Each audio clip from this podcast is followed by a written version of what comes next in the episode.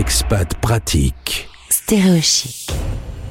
Direction Barcelone où euh, exceptionnellement il fait pas si chaud que ça au dire de Delphine Jolin notre invitée dans Expat Pratique. Bonjour Delphine. Bonjour Gauthier. Alors ça racrute comme on dit dans le Nord? Ah oui non non là il fait froid, il n'y a, pas de- a pas de soleil, oui tout à fait, pour une fois. Pour une fois, c'est vrai que c'est une région du monde où il fait plutôt bon vivre euh, quand même au quotidien. Tu t'y es installé il y a quelque temps. Si tu veux bien, retour sur ton parcours. Tu es originaire de Paris où tu étais euh, professeur de physique-chimie. Et là, avec ton mari et les deux enfants, vous avez eu une furieuse envie de voyager.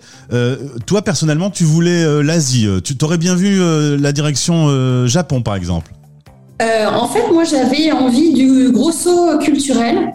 J'étais euh, dans un petit, euh, un petit ronron de- dans ma vie professionnelle, dans un lycée euh, agréable avec des élèves sympas, tout allait bien. Et quitte à trop perdre euh, ce poste-là, bah, je voulais un- vraiment partir sur euh, une un gap culturel et l'Asie me paraissait euh, une bonne idée. Jusqu'à ce que tu regardes les chiffres suite à Fukushima et ça t'a un peu refroidi. Oui, complètement. J'ai eu beaucoup de mal à trouver des chiffres cohérents, euh, avec des analyses cohérentes, et en vraiment en cherchant, euh, je suis rendue à l'évidence que c'était peut-être pas un lieu où vivre avec des enfants en bas âge, euh, puisque le- la radioactivité est très importante là-bas et les- toute la culture se fait là-bas. Donc moi, je, là, c'est vrai, j'ai vraiment eu un principe de précaution, pour mes enfants principalement d'ailleurs. Il y a trois ans et demi, vous décidez finalement d'aller au Mexique. Les enfants ont deux ans et cinq ans. Toi, tu ne parles pas espagnol, pratique. Pas un mot, pas un mot, pas un mot. Et là-bas, ils ne parlent pas anglais. hein. C'est dans le quotidien à Mexico, le- la Mexico, la ville, euh, ils ne parlent pas anglais. Donc il n'y a pas de, à part les gestes, j'avais pas grand-chose pour euh, pour me faire comprendre. C'est ce que j'allais te dire. Comment tu te fais comprendre quand tu rentres dans un magasin, du coup, des gestes, Bah. des mots-clés euh. Euh, ouais, des gestes et puis les supermarchés, à rester devant les rayons et puis à acheter des trucs qui n'étaient pas forcément les bons. Euh, mais euh, on a mangé beaucoup de pâtes au début, voilà. Mais c'est ça se fait des pâtes et puis quand les supermarchés c'est le plus simple. C'était assez simple. Et surtout les Mexicains sont très gentils. Donc même s'ils voyaient que je comprenais pas, ils essayaient de comprendre ce que je voulais. Donc c'était il n'y avait pas vraiment de stress. Voilà, c'était pas, c'était pas, on se sentait pas complètement euh, démunis euh, dans, cette, ville. Tu m'as dit que tu avais vécu une aventure passionnante, installée dans un quartier euh, francophone et mexicain, avec un poste au lycée français de Mexico. Euh, ta vie au Mexique, c'était un petit peu ta vie française finalement? Oui, parce qu'en fait, euh, j'allais euh, travailler au lycée français. Je parlais français euh, une grande partie de la journée, un peu moins avec les aides de laboratoire pour monter les travaux pratiques en physique-chimie. Mais globalement, je rencontrais des Français, j'étais avec des Français, et je trouvais ça, c'était agréable, mais j'avais l'impression de perdre une partie du Mexique. Là-bas, tu fais euh, une rencontre avec une copine, tu travailles euh, au sein, tu, tu rejoins le- les membres de Mexico Accueil, hein, qui, permettaient de, de- de t'intégrer un peu plus facilement, et tu découvres la sophrologie. Qu'est-ce qui s'est passé? Oh, bah, c'est juste une amie là, qui, qui- qui est devenue une amie et qui euh, me dit Viens, il y a des séances de sophrologie avec euh, Mexico Accueil. Et puis, en fait, euh, j'y allais uniquement parce que je la trouvais sympa, cette copine. On avait les temps de trajet ensemble. Et sincèrement, euh, je trouvais ça un petit peu euh, étonnant, cette, euh, cette façon de fermer les yeux, de se relâcher, tout ça. Je j'adhérais pas, en fait, pour être très sincère, j'adhérais pas. Et puis, puis je me suis laissée entraîner. Et jusqu'au jour où je me suis moi-même, j'ai eu des difficultés sur un retour entre Mexico et Paris en avion. Et, euh, et donc du coup, euh, j'avais très peur après de remonter dans un avion. Et euh, j'ai fait quelques séances ciblées sur ce thème-là. Et ben, j'ai vu une telle différence après. Je me suis dit, tiens, ça marche. C'est vrai qu'il y a pas mal de gens qui ont des peurs paniques dans un avion. Là, pour le coup, tu as pu tester que cette méthode de relaxation fonctionnait en tout cas sur toi. Et, et du coup, tu as même décidé d'aller plus loin puisque aujourd'hui, tu es sophrologue. Tout à fait, tout à fait. En fait, c'était vraiment de proche en proche. Au Mexique, je me suis, euh, comme tu le disais, euh, j'étais euh, dans, une vie assez similaire à la vie française. Et la dernière année où on était au Mexique, j'avais envie de, palper un petit peu plus la, la spiritualité, l'ambiance du Mexique. Et j'ai décidé de ne pas travailler. Et en même temps, pas travailler, c'était difficile pour moi. Et, euh, et, et, en fait, j'ai eu l'opportunité de me former à la sophrologie, euh, ce que j'ai fait pendant une année, euh, mais sans me dire que j'allais être sophrologue après. Et finalement, contre toute attente. voilà, c'est ça. direction, après le Mexique, euh, direction Barcelone en Espagne, là où tu vis aujourd'hui en famille. Et tu as ouvert ta propre activité de sophrologie. C'est rigolo quand tu me dis que tu n'y croyais pas vraiment et que finalement aujourd'hui tu es toi-même sophrologue, c'était quoi le déclic? C'est de te rendre compte que euh, ça peut servir dans le quotidien. Euh...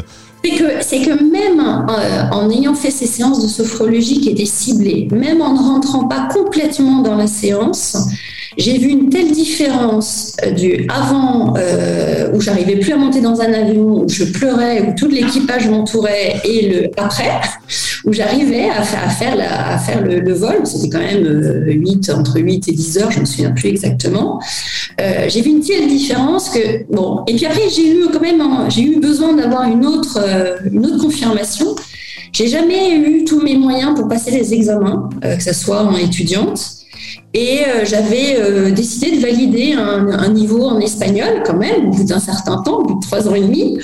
Et, euh, pour valider ce niveau, bah, je me suis dit, bon, bah, comme d'habitude, je vais avoir la moitié de mes moyens, j'aurai un petit 10 comme d'hab. Et j'en parle à la sophrologue avec qui que je suivais, me, et elle me dit, non mais enfin Delphine, tu sais que ça marche. Et elle m'a préparé pour cet examen-là, et bah, j'ai jamais eu des notes aussi bonnes. Voilà. Résultat, ça marche pour l'avion, ça marche pour les examens. Euh, voilà. Tu te dis que ça peut marcher dans d'autres situations. Tu me dis que la sophrologie, il faut euh, faire une sorte de visualisation de, de là où il y a un problème euh, pour se fixer un objectif et qu'ensuite bah, c'est du travail que tu proposes de mener avec, euh, avec les personnes qui, qui se tournent vers toi. En fait, quand on a un objectif très précis, à un moment donné, plutôt vers la fin du cycle, on va visualiser cet objectif de manière positive. Et avant tout ça, il va y avoir effectivement tout un travail pour pouvoir le, le visualiser de manière positive et être capable vraiment de bien le vivre. Parce que si on se, si on, par exemple, on parlait de l'avion, ouais. si on visualisait à quel, quelqu'un euh, de monter dans, qui a la phobie de l'avion, si on le fait visualiser dès le départ, de monter dans l'avion, euh, il va, il, ça va pas bien se passer. Donc il a besoin de tout, il y a toute une préparation, toute une technique pour l'amener progressivement à, à, cette visualisation qui, qui, qui, est la visualisation finale. Et après, effectivement, il faut la travailler et l'entretenir. Alors, en l'occurrence, on va rester sur le thème de cet avion. Comment euh, tu arrives à préparer le fait qu'on on ne soit plus stressé dans cette situation? C'est quoi le cheminement? Dans un, dans un déjà, déjà la, la, les séances de sophrologie, dans un premier temps, c'est apprendre à se relâcher musculairement. Donc on apprend à se relâcher musculairement. En étant relâché physiquement, on va pouvoir relâcher le mental. Le, fait de physiquement se relâcher, le mental se relâche.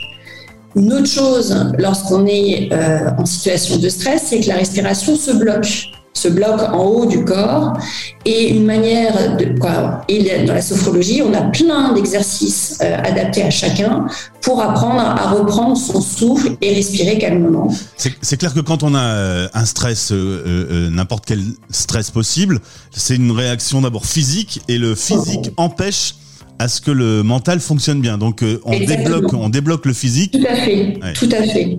On, en fait, en se mettant dans cet état de, de relaxation physique, on, on, se libère de certains conditionnements et le, notre cerveau, il est beaucoup plus euh, libre. Hein, il se sent beaucoup pas, il va être beaucoup plus bienveillant avec vous-même. En fait, le, le c'est on se, on est, on devient beaucoup plus bienveillant avec soi-même aussi. Tu travailles euh, avec des individuels ou en groupe également. Euh, le, groupe, ça me surprend toujours parce que j'ai l'impression que c'est un problème euh, justement qui est individuel et j'ai du mal à imaginer qu'un groupe puisse débloquer une situation. Alors, pour, pour une situation extrêmement précise comme l'avion, non, on va pas, va pas le faire en groupe. Et par contre, pour travailler des choses comme la confiance en soi, comme la gestion des émotions, la concentration, l'optimisme, les préparations à un examen, ça, pour, un groupe d'élèves par exemple, ça, on peut le, travailler en groupe. Après, une, phobie, euh, par exemple, des, chiens, euh, euh, c'est difficile de rencontrer un nombre de, plein de personnes avec la même, la même difficulté. Sophrologue-barcelone.com, c'est ton site internet. Tu as également un compte Instagram que l'on peut suivre. c'est un petit colibri, le logo. Pourquoi? Ah, le colibri. D'abord, il y en a beaucoup au Mexique. Et ensuite, le colibri, c'est euh, un, côté un peu magique, hein, un colibri qui s'envole. Et puis, il y avait un petit clin d'œil aussi pour moi, euh, en tant que prof de physique-chimie. Euh, le colibri, en fait, c'est un des rares animaux qui, euh, qui a ses couleurs grâce au phénomène d'interférence, d'interférence lumineuse. C'est pas lié au pigment de, la couleur de l'animal, mais de la lumière qui se réfléchit sur ses, sur ses plumes. si vous voulez euh, contacter Delphine Jolin, euh, Delphine a la gentillesse de vous offrir une première rencontre euh, gratuite pour pouvoir échanger sur l'objectif que vous voulez vous fixer et, et, que vous puissiez travailler avec Delphine en toute sérénité. Donc vous pouvez la contacter de la part de Stéréochic, vous serez bien reçu. Merci beaucoup Delphine pour cette intervention sur l'antenne de Stéréochic. Eh ben, merci beaucoup à toi, Gauthier, surtout de ta gentillesse et ta bonne humeur. Merci beaucoup. Merci. Les Français parlent au français. Gauthier sur Stéréochic Radio.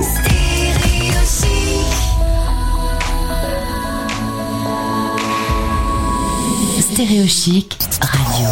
Radio. Coup cœur.